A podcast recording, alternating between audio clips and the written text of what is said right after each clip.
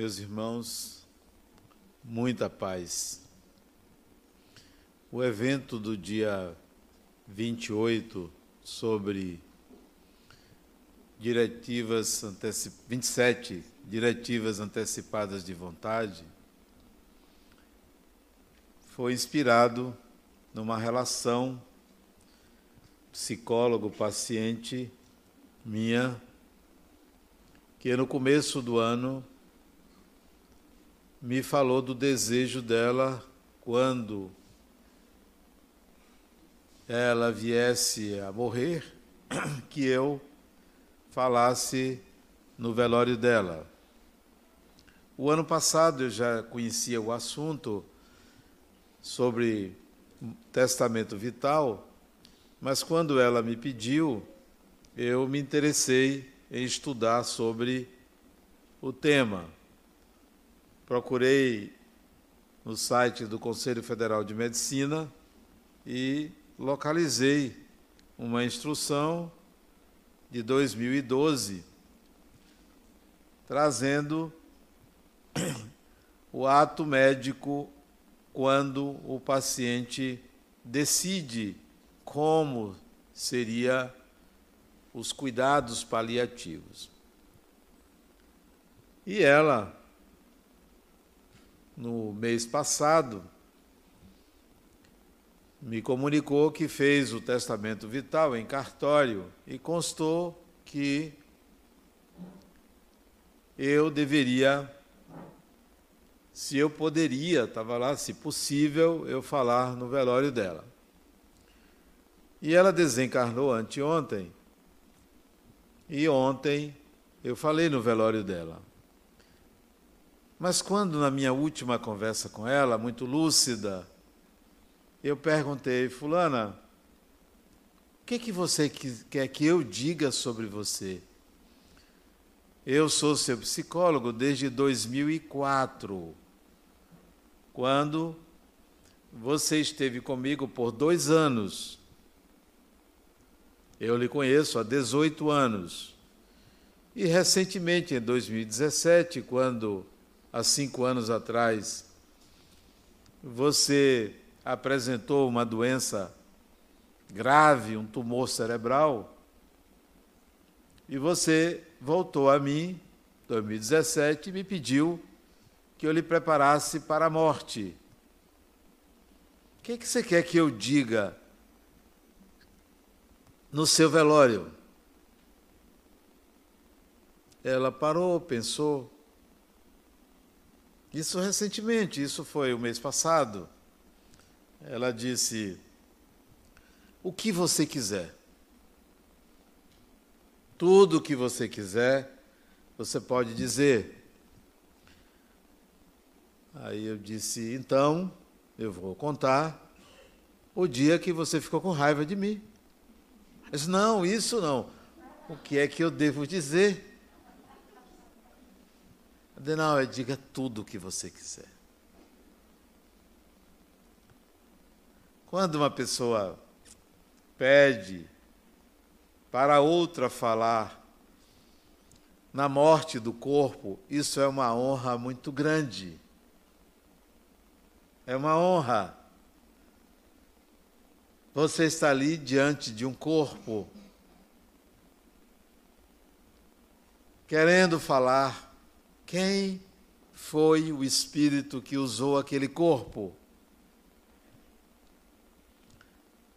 E quando veio a mensagem no meu celular, na noite anterior, na terça-feira à noite, Fulana partiu, minutos antes, minutos depois, quer dizer, Fulana partiu, eu me perguntei: onde ela está? E a resposta em alto e bom som na minha mente foi: ela dorme. Ela não estará no velório. Guardei essa informação para mim e isso na noite de terça-feira. e pensei assim: o que é que eu vou dizer àquelas pessoas? Eu vou contar a história desse espírito, da razão pela qual me procurou, da história de vida, de chegar aos 57 anos, se não estou enganado. Como viveu? Médica. Gostava de trabalhar. Então eu vou contar a saga desse espírito, porque todos nós passamos por um começo, pela meia-idade, e um dia retornamos às nossas origens, né? E ela retornou. Eu vou contar um pouco dessa trajetória, guardando o sigilo ético, óbvio. Contar aquilo que importa para quem estiver presente, porque ela não estará. E assim foi. Cheguei ao Jardim da Saudade, umas 15 e 30, era 16 horas. E eu sempre fico ligando as antenas para buscar o que está acontecendo de espiritual. Porque o que está acontecendo de material é visível, está ali. Amigos, parentes que choram, pessoas que fazem as suas orações. Isso é lugar comum, mas eu fico me perguntando quem está aqui. Mas nem sempre a informação vem e eu fico ali só observando, em silêncio. Mas uma alma caridosa, olha como são as pessoas. Eu estava sozinho, à distância de uns 20 metros, do lado de fora da capela, uma alma caridosa se aproximou de mim, encarnada, né? Se adeno... Porque a alma caridosa. Vocês deveriam estranhar porque eu não chamo espírito de alma. A alma caridosa é um termo carinhoso, né? Se aproximou de mim, uma mulher, e disse assim: Adenauer, eu posso lhe fazer companhia? Você está tão sozinho aí. Achei interessante a oferta. Embora eu nunca me sinta sozinho, estou sempre dialogando, minha mente é uma panela de pressão, só não explode porque eu expresso nas minhas palestras, nos meus livros.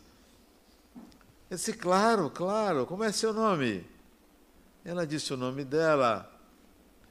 E ficamos ali conversando, ela falando mais do que eu, sabem como é mulher, né? Ela falando mais do que eu. Eu ali escutando, a certa altura ela disse: Eu estou te incomodando? Absolutamente. Não, você não está me incomodando. E ela conversou mais um pouco, e eu ali antenado. E novamente perguntei: Onde está você, Fulana? A resposta é minha: ela dorme, ela não está aqui. O despertar deverá acontecer entre dois e três dias adiante. E chegou o momento da cerimônia no crematório, foi como ela pediu que ocorresse, né? Deu falar. Muita gente. Interessante como a religião conduz as nossas vidas como determina ritos, comportamentos, intenções, como o imaginário popular cria situações, ideias, cenários. A experiência não é vivida de forma inteira, porque ela é conduzida por protocolos criados pelas crenças. E a gente não vive a experiência daquele momento ou de qualquer outro momento de nossas vidas, porque parece que estamos sendo vigiados por um Deus punitivo ali, cerceando, ou por um demônio que nos oprime. Vi as pessoas ali, algumas muito sérias, outras mais sérias ainda, e uma minoria séria demais. Ninguém sorrindo, ninguém alegre, ninguém entendendo o que estava acontecendo. Porque nada estava acontecendo no caixão, tudo estava acontecendo dentro de cada um. Mas as pessoas não percebem isso. Estão ali olhando para aquele caixão e acreditando que estão vendo uma pessoa morta. A pessoa não morre, o eu sempre continua. Então, o que, eu vou dizer para essas pessoas? Já que foi um pedido dela, eu disse assim, gente, conheço Fulana há tantos anos, ela me procurou por uma crise existencial. Nada a ver com família, com dinheiro, com relacionamento amoroso, nada. Uma crise existencial. Aos 40 anos, bendita crise existencial. Todos deveríamos entender que uma crise existencial é um chamado para quem é você e depois para o que você está fazendo aqui, existindo. E contei um pouco dela. A certa altura disse: Olha, ela preparou-se para esta passagem. Ela se preparou. Dia, dias atrás ela me disse, há 15 dias atrás, Adenauer, eu estou cansada. Não se preocupe, criatura, daqui a pouco você vai. Dê um pouquinho mais de paciência. Não, não se aveste, não. Você vai. A gente vai. Todo mundo vai. Você vai. Fique tranquila. Você se preparou e ela estava muito preparada, do tipo assim: Poxa, eu vou acordar em algum lugar e deve existir o que um anestesista pode fazer. Esse, claro. Primeiro, acho que você vai acordar e quiser trabalhar, você vai limpar ambientes. Porque eu não penso que você será médica ao desencarnar, porque a medicina é outra. Não, não. Ah, é mesmo. Então, depois de falar um pouco dela, eu disse: olha, gente, vocês deveriam estar aqui e eu transfiro para vocês aqui desse auditório, se perguntando: e a minha passagem, como vai ser? Como é que eu quero que seja? Ou eu vou ficar tremendo, com medo, criando narrativas religiosas ultrapassadas.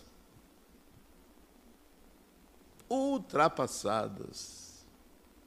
Ou eu vou aprender a lidar com aquilo que é, com a coisa como ela é, com a realidade como ela, ela se apresenta, sem estar imaginando, criando fantasias. Criando fantasias. E esse é o problema. Nós criamos fantasias. É claro que ninguém aqui quer a morte. Não se trata de uma valorização da morte. Não. A morte é mais uma das experiências do espírito.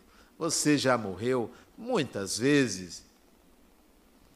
Já renasceu outras tantas. Essa não é a questão. Não prejulgue. Não se compare. Não estabeleça um julgamento moral não se avalie quantitativamente nem qualitativamente. A avaliação tem que ser uma análise. Que é que eu aprendi? Basta isso. O que é que eu aprendi? Basta isso.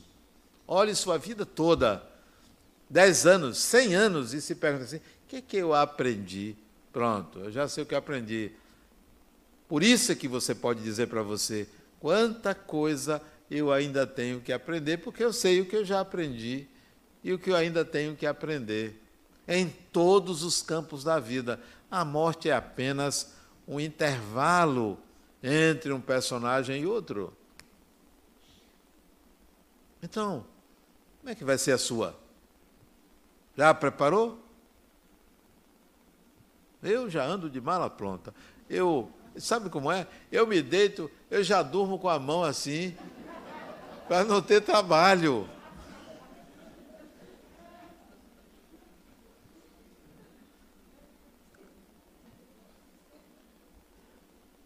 Não tem mistério. Não tem mistério. A morte é como dormir.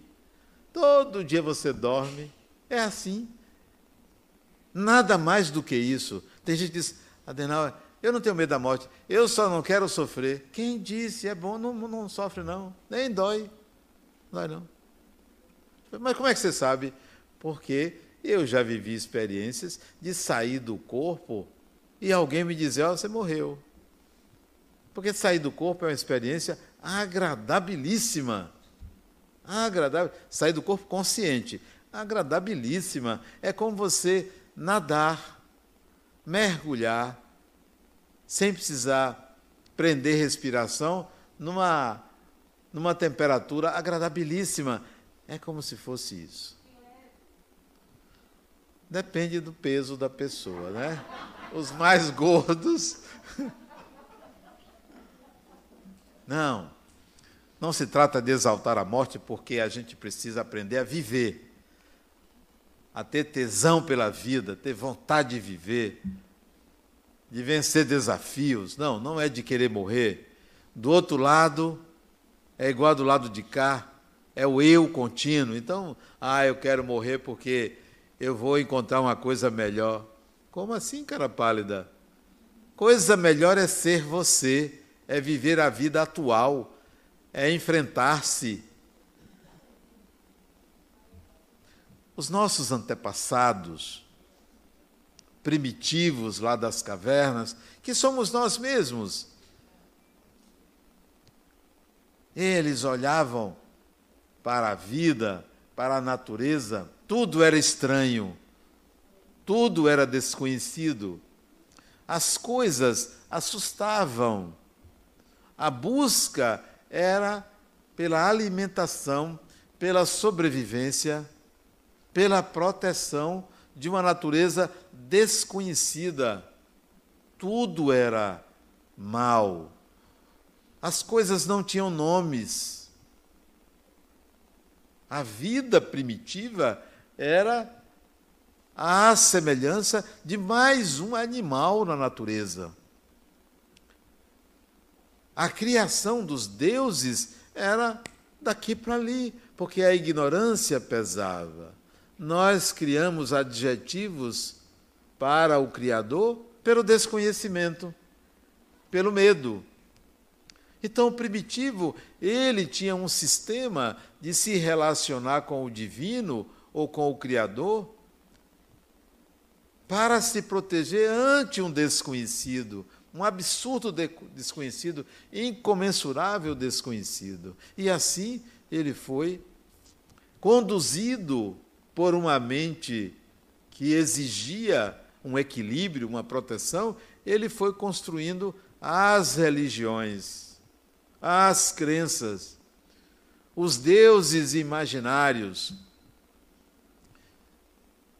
A árvore era um deus, o sol era um deus, criou os totens, a pedra era um deus, a montanha, o vulcão, os rios, eram deuses. A natureza toda foi divinizada pela ignorância.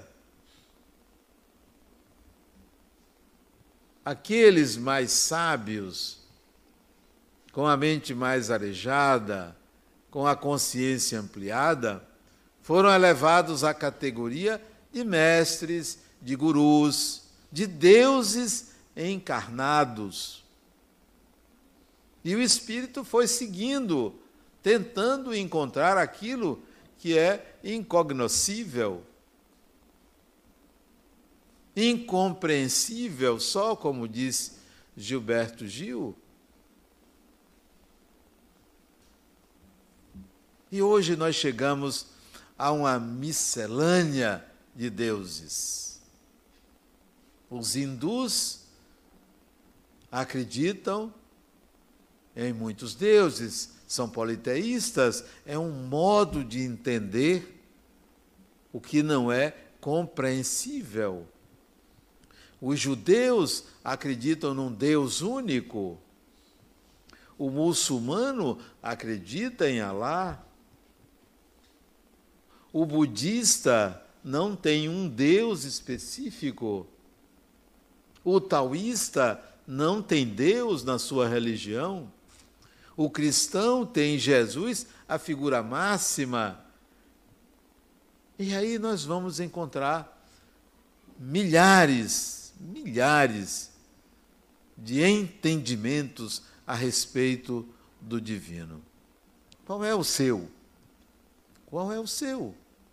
Não pense que o seu é melhor do que o entendimento do outro ou é pior. É o seu. É como sua mente se equilibra. A sua crença é um sistema de equilíbrio psíquico. É uma questão cultural, sociológica, psicológica, espiritual. A religião. Então, como é que você concebe? É seu, não é o meu. Há aquelas pessoas que pedem ao seu Deus, ou a Deus, vamos colocar Deus, como se fosse uma coisa única, mas não é. As pessoas pedem. Por que pedem? Porque transferem a sua incapacidade de conquistar para o seu Deus. E pede, rezam pedindo.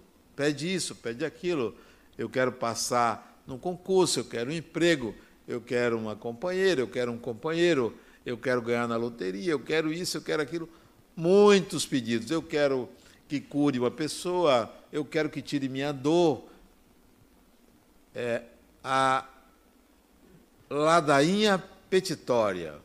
Só sabem pedir, porque se colocam no lugar em que aquele Deus dessa pessoa é o mesmo que livra o mal da gente, é o mesmo que nos protege da floresta, da cobra, da onça, do leão, do urso, do monstro, do dragão. É o mesmo Deus. Que lhe protege, você pede. É poderoso, é todo-poderoso. É uma forma de se relacionar com Deus, é a de pedir. Talvez a primeira. Tem uma segunda. É agradecer. Obrigado. Então você agradece. Você agradece. Por quê? Porque você pediu, recebeu, ou mesmo que não receba, você agradece pela vida. Você está agradecendo a Deus. É uma relação de gratidão. E você acha que essa relação é a melhor relação? É uma relação. Pedir, agradecer. Tem aquela de adorar, de louvar de louvar, engrandecer, submeter-se a uma divindade que está lá em cima e você tem que construir altares. São os adoradores, os pedintes, os gratos e os adoradores. É só isso que você entende que seja o divino? É algo que está lá em cima. Tem gente que, quando desencarna, ou antes, quer ir para o lado direito de Deus. Tem tanta gente que a pessoa já chegou aqui na Terra, porque tem muita gente do lado direito, não cabe. Outros acham, uma vez, numa reunião mediúnica, uma médium manifestou o pensamento de um espírito desencarnado. E ela manifestou assim: ela cruzou os braços, baixou a cabeça na mesa e fez como se estivesse dormindo. Era jovem, devia ter talvez uns 20 anos, 21 anos. Me aproximei e cheguei assim e disse: Meu irmão, pode falar. Nada. A pessoa ficou lá. Meu irmão, fale. Eu estou aqui para te ouvir.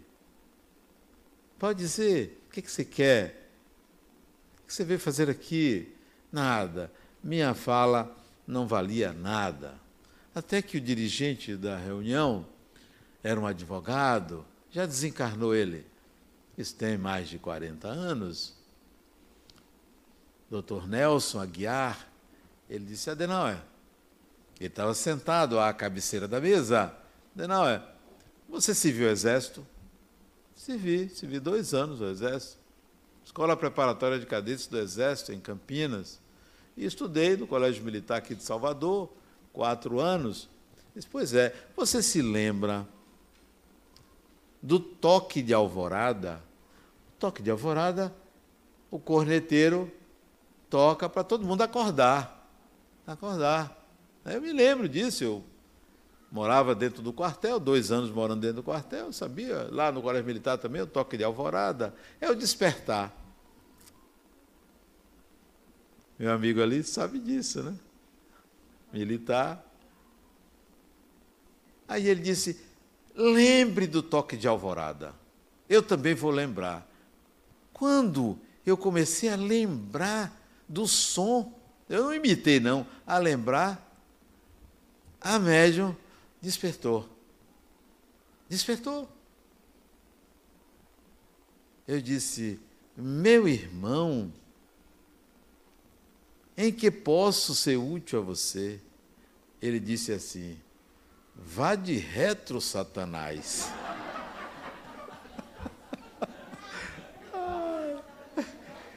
Eu disse: Eu não sou Satanás, não. É o Satanás. Mas como assim?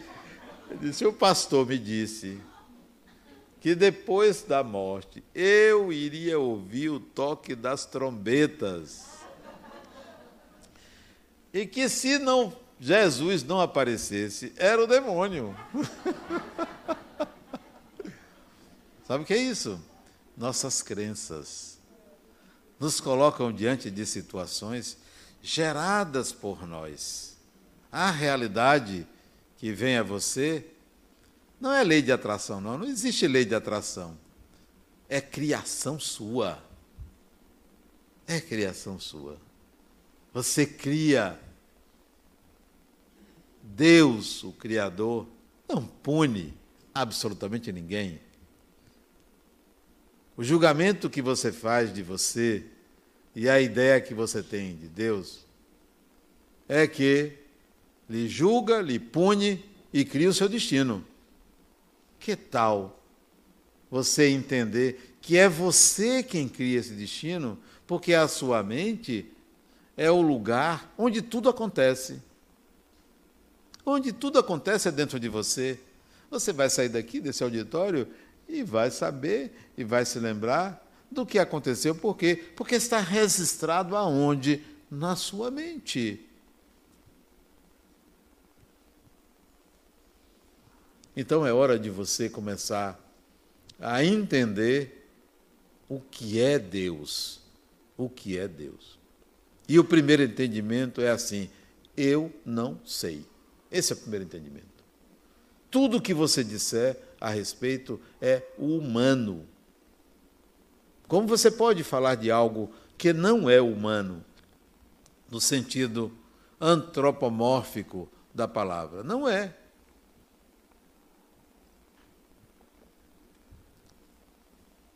Então, você sai com sua bolsa e tem ali uma oração você leva a bolsa, peraí, eu vou levar minha oração aqui. Porque se acontecer alguma coisa, eu vou ler minha oração. Você leva o seu crucifixo, você leva o seu patuá, você leva alguma coisa que você atribui um poder maior do que o objeto tem. O objeto tem aquele poder? Não tem. O poder emana de quem consente. É atributo do espírito é aliciar o poder. Poder é dado. Ninguém, absolutamente nenhum ser humano tem poder sobre outro ser humano se não for consentido ou legal. Então, como é que você vai fazer se você não sabe o que é Deus? não vai mais adjetivar. E agora, como é que você fica? Será que suporta uma experiência de vida sem pedir, sem agradecer, sem louvar? Será que você suporta isso? Como é que você vai se proteger? E o mal? Porque você atribui o mal a algo externo. Não entende que o mal é uma concepção, é um conceito, é uma relativização. Mas não, nós damos um poder real ao mal e tememos. Então, como é que você vai suportar? Como é que sua mente vai suportar não ter um protetor? Talvez, se você começar a fazer isso, você vai descobrir quem é você, do que você é capaz, e não mais transferir para um ente abstrato quem é você. Alguém disse lá atrás que o homem ou o ser humano foi feito à imagem e semelhança de Deus. E você acredita, nunca questionou. Da mesma forma que alguém disse lá atrás, faça-se a luz, como se a luz fosse a primeira coisa que Deus fez. Ora, se fez a luz, a primeira coisa foi a escuridão. Não questionamos porque aquilo nos basta, aquele conceito nos basta. É preciso ter coragem. Não é a negação de um Criador, é o desconhecimento. É o retorno a um desconhecimento. Tá, você acredita em Deus, nesse Deus? Ótimo, nada contra. Ah, mas Deus é isso. Não há problema nenhum. Continue. Não se trata de desconstruir a crença de absolutamente ninguém. Se trata de você construir algo que você tomou emprestado. Tomou emprestado. Segue séculos, milênios, construindo concepções em cima de símbolos, mas não do fato em si, da coisa em si. Que tal lidar com a realidade como ela é, sem nenhuma narrativa. Lá atrás, quando eu era jovem, porque eu comecei essa estrada jovem, 17, 18 anos, a me interessar por assuntos espirituais, não estava em crise, não estava doente, não foi um obsessor, apenas curiosidade. E foi numa unidade militar, lá em Campinas, que eu me interessei pelo Espiritismo. E eu questionava: peraí, você acredita nisso? As pessoas acreditam nisso? É isso. Você acredita em reencarnação? Você, em mediunidade, em comunicação com mortos? Eu não entendi aquilo. quem não entende faz o quê? Estuda. Eu não disse, não é verdade, isso não existe. Eu vou estudar, porque a narrativa da negação, ela vem em cima de uma afirmação pré-concebida de uma crença. E aí, você é contra algo baseando-se não na experiência real, mas numa crença. Não, isso lhe anula Vive a experiência. Então fui estudar reencarnação, mediunidade, não apenas a partir de livros espíritas. Fui buscar fora. Li mais livros americanos sobre reencarnação do que brasileiros, porque eles escrevem muito mais sobre reencarnação do que nós. E a escrita deles não é escrita em cima de uma entidade espiritual que diz o que é reencarnação? Em cima de pesquisas, de ensaios, de enunciados. Eu li uma vez um trabalho de pesquisa da Universidade do Estado do, do Colorado. Uma pesquisa robusta. Isso tem muitos anos, década de 80, 40 anos atrás. Dois pesquisadores, dois professores da Universidade do Colorado, eles mapearam a temática da reencarnação em N culturas no mundo. Na religião, reencarnação na religião, na literatura, na ciência, na sociologia. Mapearam quem escreveu o quê, quem disse o quê, todas as religiões que falam do assunto, quando começou, em que época, e fizeram um trabalho de tabulação sobre o valor atribuído à palavra culturalmente. Eu nunca tinha visto aquilo, um trabalho de pesquisa. Não são espíritas, não estão querendo provar nada. Então, por que, que sobre Deus eu tenho que aceitar uma narrativa externa? Não, a experiência tem que ser pessoal. A experiência da reencarnação tem que ser pessoal, da mediunidade tem que ser pessoal, porque o que está escrito é código. Código do escritor. Eu tenho um livro que está sendo traduzido para o alemão. Amanhã mesmo eu tenho reunião com os tradutores lá da Alemanha. E um deles disse para mim, Adenauer, você escreve mal. Sabe como é alemão, né? Você escreve mal. Eu ali achando que eu era o bambambam, bam, bam, porque está traduzindo um livro meu. Como assim?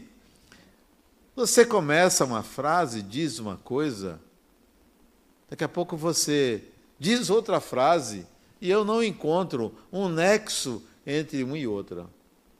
Um livro meu de 450 páginas, 440, 430, sei lá. E ele tem razão. O gap existente entre uma fase e outra é um raciocínio pessoal que eu não apresento ao leitor.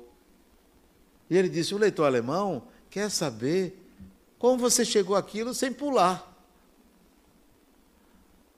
Isso me chama a atenção dizer a vocês: não, qualquer coisa que vocês leem, tenha senso crítico. Está faltando explicar isto. Por que, que você está dizendo aquilo? Mas não, vocês tomam os livros, alguns, como se fossem verdades incontestes. Como assim? São livros. Ah, mas é um livro sagrado.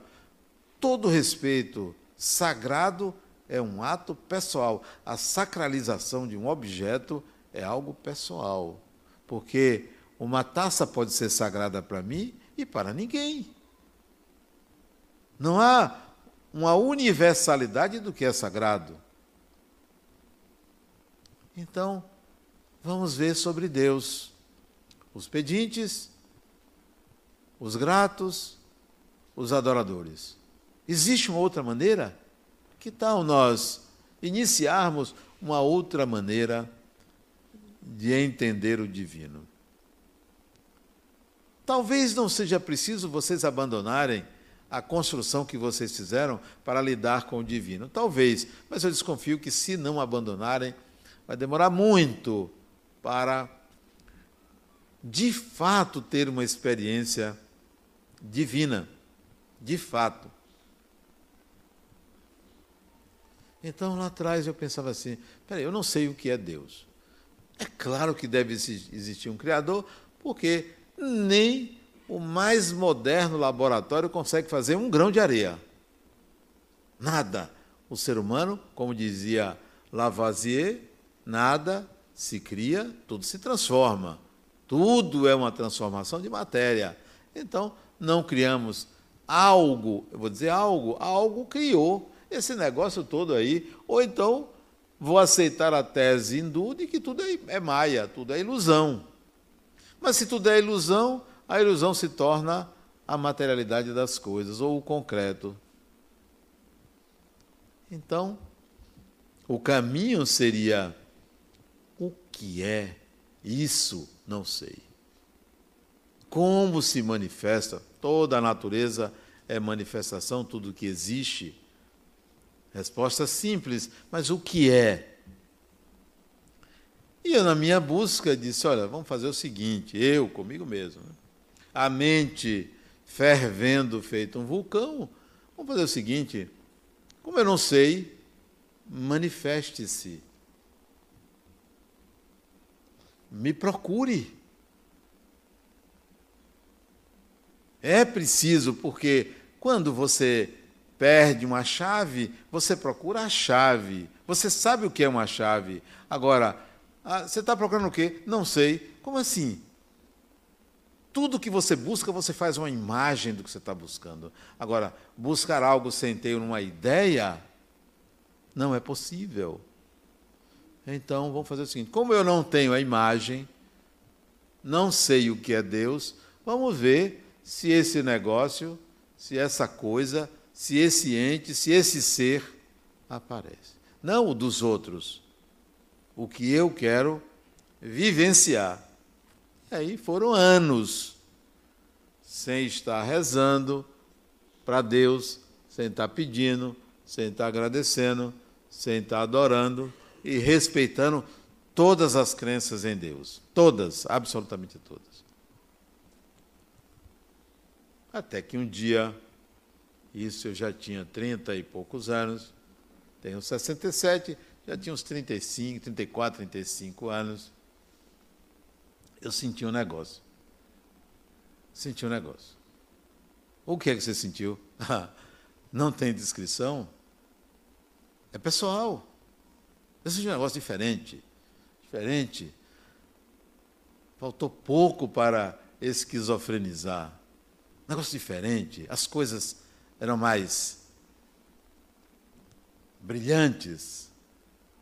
A energia de viver era mais forte. A disposição permanente. A capacidade de compreender o outro maior. Aquele negócio me tomou. O nome disso é epifania. Uma epifania já espírita, palestrante, mas nunca tinha sentido isso. E o negócio durou um dia, dois dias, não parava o negócio. Era uma alegria interna, não era um riso externo, uma alegria interna, uma vontade de fazer as coisas, de viver, de trabalhar, de fazer tudo, né? Sem afetação, sem inquietação sem nada, um negócio interno. Que coisa é essa? Aí a elaboração veio. Isso é o divino. Isso. É isso aí. É como se você fosse tocado, tocada por algo que é da sua mais íntima essência. Ali, tocou em você e você começa a se alimentar daquilo. Uma fonte inesgotável, mas que não lhe dá nenhuma supremacia, é intransferível. Não, não dá para doutrinar o outro, ó, faça isso que você alcança. É pessoal o caminho, a resposta, a linguagem. As pessoas pensam que Deus ou esse Criador se relaciona coletivamente, é individualmente, para cada espírito uma linguagem. Não é aqui que vocês vão encontrar Deus, e em lugar nenhum, e nem é dentro de você. Tem, não, não é fora, é dentro. Dentro tem carne, sangue, músculo, não, não é dentro de você, não é dentro da sua mente. É um processo inexplicável de epifania. É sentir Deus, não é adorar, não precisa agradecer. Outro dia a pessoa disse: ah, vamos fazer uma oração. Eu já estou em oração há muitos anos. Muitos anos, já vivo isso. Faça oração aqui, porque isso harmoniza o ambiente. Não porque eu estou entrando em contato. Você nunca se separou. Mas você aprendeu lá com os judeus, no cristianismo, que você foi expulso do paraíso. Você aprendeu isso. E que você precisa se ligar a Deus de novo, porque você errou. Lá ele, né? O negócio foi o Adão, não tem nada a ver com isso. Ele lá que foi expulso, eu não. Não, você nunca esteve desligado. Ah, Adenal, o outro chegou aqui para mim e disse, Adenal, me ajude. O que, é que eu posso ser útil? Ele, as pessoas estavam fazendo isso. Eu mato pessoas. Eu digo, é mesmo, pai? Eu mato pessoas. Aqui, pele. Mas por que você mata pessoas? Porque eu sou policial. Sim. Mas você é do Esquadrão da Morte? Tem que perguntar, né? Com quem você está lidando? Não. É em defesa. Eu já matei muita gente. Disse, mas é em defesa? Então você está cumprindo um mandato. Um mandato legal. Mas você mata por prazer, assim, você vai para. Não, é em defesa, sim. Não sou eu que vou dizer a você que você está certo. Não sou eu, não vou legitimar. Mas veja a razão por que você está se condenando. Quem está lhe condenando é você. Veja as razões pelas quais você se condena. Nós nos condenamos em função de uma visão religiosa. Não que a gente deva matar pessoas. Aliás, eu deixei o exército porque eu não concordava em matar pessoas. Com todo respeito ao exército.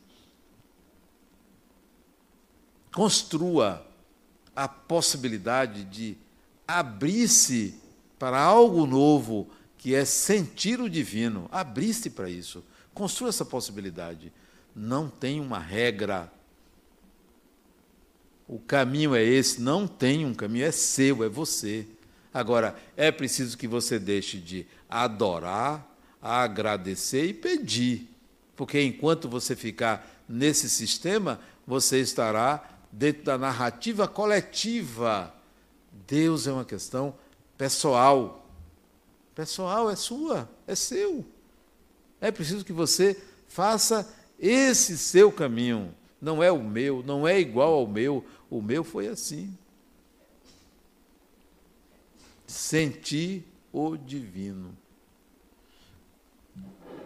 Talvez a base, a linha de base necessária para isso Talvez seja preciso, de fato, você alcançar um determinado patamar para isso. Eu digo talvez porque eu não tenho certeza. Talvez seja a consciência da imortalidade pessoal. Talvez seja a partir daí. Talvez. Porque enquanto você tiver medo, medo disso, medo daquilo, medo da morte,